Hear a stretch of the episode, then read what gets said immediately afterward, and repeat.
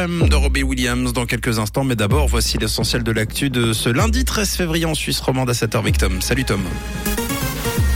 Bonjour Mathieu, bonjour à tous. Au sommaire de l'actualité de ce lundi, les écarts salariaux grandissent entre les apprentis et les universitaires. Plus de 600 demandes d'accueil pour des sinistrés turcs ont été déposées en Suisse et un temps globalement ensoleillé pour aujourd'hui. Les écarts salariaux entre les diplômés de l'UNI et ceux qui sortent d'un apprentissage se creusent selon l'Union syndicale suisse.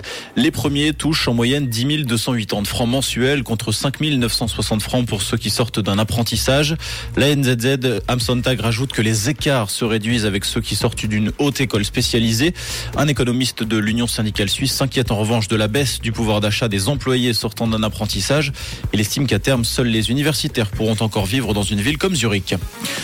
La Suisse pourrait accueillir plus de 600 sinistrés du séisme en Turquie. D'après le secrétariat d'État aux migrations, 603 personnes ayant perdu leur maison et souhaitant être hébergées temporairement en Suisse par des proches ont pour l'heure déposé une demande auprès des autorités helvétiques. Berne déclare traiter ces requêtes en priorité. Les requérants doivent de leur côté remplir un formulaire pour passer par une procédure de visa accélérée. Toutes les demandes sont examinées individuellement. On rappelle que sur place, les derniers bilans font état de plus de 33 000 morts, dont 3 500 Syriens. Le personnel des hôpitaux universitaires de Genève à bout, plus d'un employé sur deux, 56% dit ressentir une forte pression et un épuisement selon un sondage relayé ce matin par la tribune de Genève.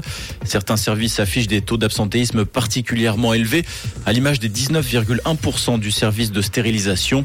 Si le taux de satisfaction moyen des employés des Hugues sont positifs, 71%, deux thèmes d'insatisfaction se détachent nettement, la santé au travail et l'encadrement hiérarchique. L'hôpital va lancer un plan d'action visant à améliorer les conditions de travail, notamment pour équilibrer la vie professionnelle et personnelle, selon son directeur Bertrand Levrat. Les réfugiés ukrainiens en Suisse sont nettement moins nombreux à avoir trouvé un emploi que ceux installés dans d'autres pays. C'est le cas pour les Pays-Bas. Les autorités néerlandaises estiment que près de la moitié des personnes ayant fui l'Ukraine travaillent. En Suisse, ce taux atteignait seulement 14,6% à la fin janvier, selon l'NZZ ce matin. À l'automne, 36% des Ukrainiens indiquaient qu'ils étaient à la recherche d'un emploi en Suisse. À noter que les Pays-Bas ont accueilli 90 000 réfugiés venant d'Ukraine. En Suisse, les bénéficiaires du statut de protection S a atteint près de 75 000 personnes. Aux États-Unis, un nouvel objet volant a été abattu par l'armée américaine. Il s'agit du quatrième en moins de dix jours. Les autorités parlent d'un objet octogonal sans nacelle visible qui volait à environ 6000 mètres d'altitude dans l'état du Michigan.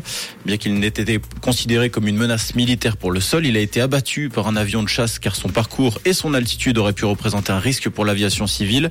Aucune autre information précise n'a encore été dévoilée, mais les États-Unis estiment que le premier objet officiellement détecté, un ballon, était contrôlé par l'armée chinoise. Il ferait partie d'une flotte envoyée par Pékin au-dessus de plus de 40 pays sur 5 continents à des fins d'espionnage. En tennis, Belinda Mentic s'est offert le tournoi WTA d'Abu Dhabi hier. La championne olympique en titre a triomphé après avoir écarté trois balles de match face à Lyudmila Samsanova. Victoire 1-6, 7-6, 6-4 pour Bencic qui remporte son deuxième tournoi de la saison après Adélaïde en janvier. Elle cueille par la même occasion le huitième titre de sa carrière. Et ce matin, un petit peu de brouillard et des nuages à prévoir avec une dissipation d'ici la mi-journée. On compte actuellement 0 degré à à Cortaillot et un petit degré du côté de Lutry et de Grandvaux avec un soleil radieux et une excellente visibilité pour cet après-midi. Un bon réveil et belle matinée avec Rouge. C'était la météo, c'est Rouge.